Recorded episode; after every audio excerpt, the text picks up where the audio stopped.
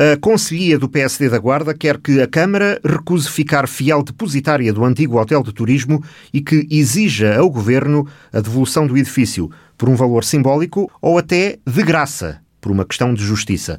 É a tomada de posição da estrutura liderada pelo vereador, agora sem pelouros, mas que teve funções executivas nos últimos seis anos, Sérgio Costa, depois de conhecido que o processo ao abrigo do programa Revive, lançado pelo governo em 2017, voltou à estaca zero, por desistência quer do grupo vencedor, quer da empresa à qual pretendia ceder os direitos para a requalificação e reabertura da unidade hoteleira encerrada há 10 anos. Ficar a autarquia agora só com as chaves não resolve problema algum. O hotel turismo pode e deve ser devolvido à Câmara da Guarda por um valor tendente para zero, porque passados estes anos, com o estado de degradação e vandalismo que o hotel está sujeito, daqui a pouco, pouco mais vale que o terreno que lá está. E por isso é que o, o, o hotel deve ser devolvido à Câmara, por um valor tendente para zero e a Câmara há de contínuo lançar um concurso público com equidade, com igualdade para todas as empresas da Guarda, da região e do país.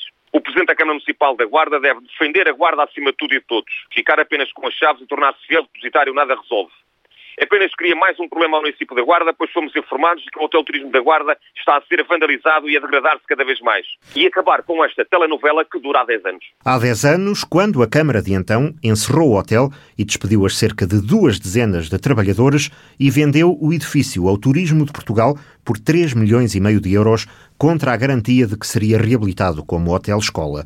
O governo que se seguiu da coligação PSD-CDS declarou depois, era Cecília Meireles, secretária de Estado do Turismo, que o investimento não iria por diante e colocou duas vezes o edifício à venda, sem sucesso.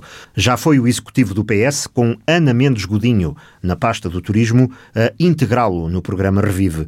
A empresa com origem em Ceia, MRG, ligada ao antigo presidente do NERGA, Fernando Gouveia, foi a única concorrente, mas as dificuldades financeiras levaram-no a propor a cedência do contrato a uma nova entidade integrada num fundo financeiro, com sede no Porto. Sérgio Costa considera que todo o processo foi feito com secretismo e lamenta que a atual secretária do Turismo Rita Marques não tenha dado explicações sobre o que estava a acontecer. Em 4 de maio de 2018 foi assinado em Lisboa, sem qualquer aviso ou convite ao Executivo Municipal do PSD de então, que tanto pressionou o Poder Central, o contrato de concessão de recuperação do Hotel Turismo da Guarda. É dedicado ao Grupo MRG, Estimava-se um investimento total de cerca de 7 milhões de euros, informava a então Secretária de Estado do Turismo, hoje o Ministro do Trabalho, Solidariedade e Segurança Social, Ana Mendes Godinho. Em novembro de 2019, a atual Secretária de Estado do Turismo, Rita Marques, não se mostrava preocupada e reafirmava que não havia qualquer incumprimento por parte do promotor. Em declarações aos jornalistas, à margem da inauguração da loja da Comissão Vitivinícola da Beira Interior, a governante recordava que o que estava previsto contratualmente é que o hotel abriria em 2022 umas declarações irresponsáveis. Afinal, havia motivo para preocupação.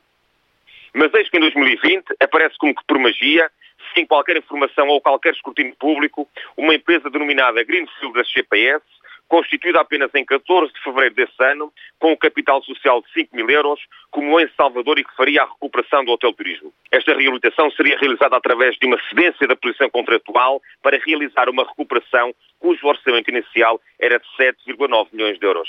Estranha-se também que até hoje nunca se conheçam quaisquer presenças ou declarações públicas efetuadas por responsáveis por essa empresa na Guarda. Nunca deram uma cara. Por tudo isto, o PSD da Guarda diz que o regresso do processo à estaca zero tem responsáveis e desafia-os a darem explicações. É conselheiro do PC não podia calar-se perante este desleixo e incúria e não denunciar a atual secretária de Estado do Turismo, Rita Marques, e a Presidente da Federação Distrital Socialista da Guarda, Ana Mendes Godinho, a sua obrigação política e até moral de tudo fazer para que o Hotel Turismo volte a abrir as suas portas. A Conselheira do PC desafia aqui o Presidente da Conselhia do PS, António Monteirinho, e a Presidente da Distrital Socialista, Ana Mendes Godinho, a juntar a sua à nossa voz e perguntar aos membros do Governo Socialista da Nação o porquê de tamanha incúria de desleixo com o nosso hotel turismo. Porque nós, até agora, ainda não ouvimos nenhum membro do Governo falar sobre o que se está a passar com o hotel turismo.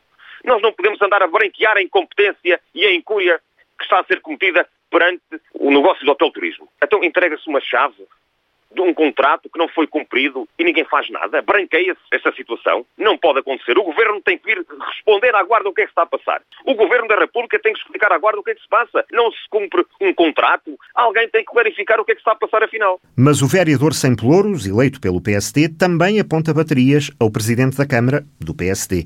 Sérgio Costa acusa Carlos Monteiro de estar a fazer um favor ao Governo, não só ao receber as chaves do hotel, como ao declarar publicamente que tudo fará para encontrar interessados, tendo mesmo já contactado um grupo hoteleiro internacional. Não pode o Presidente da Câmara da Guarda fazer o favor de receber as chaves do Turismo de Portugal e ficar fiel depositário do problema que o Governo Socialista não conseguiu resolver em todos estes anos e anunciar uma empresa de capitais estrangeiros mistério que mais ninguém conhece nem sabe. Um Presidente de Câmara eleito pelo PSD não pode branquear a incompetência de um Governo Socialista. Em suma, defende Sérgio Costa, estaca zero deve ser mesmo estaca zero. E o PS que resolva o problema que o presidente da Conselhia do PSD diz ter sido criado exclusivamente pelo partido agora no governo e antes na Câmara. Desafia, por isso, os dirigentes socialistas locais e distritais a darem explicações.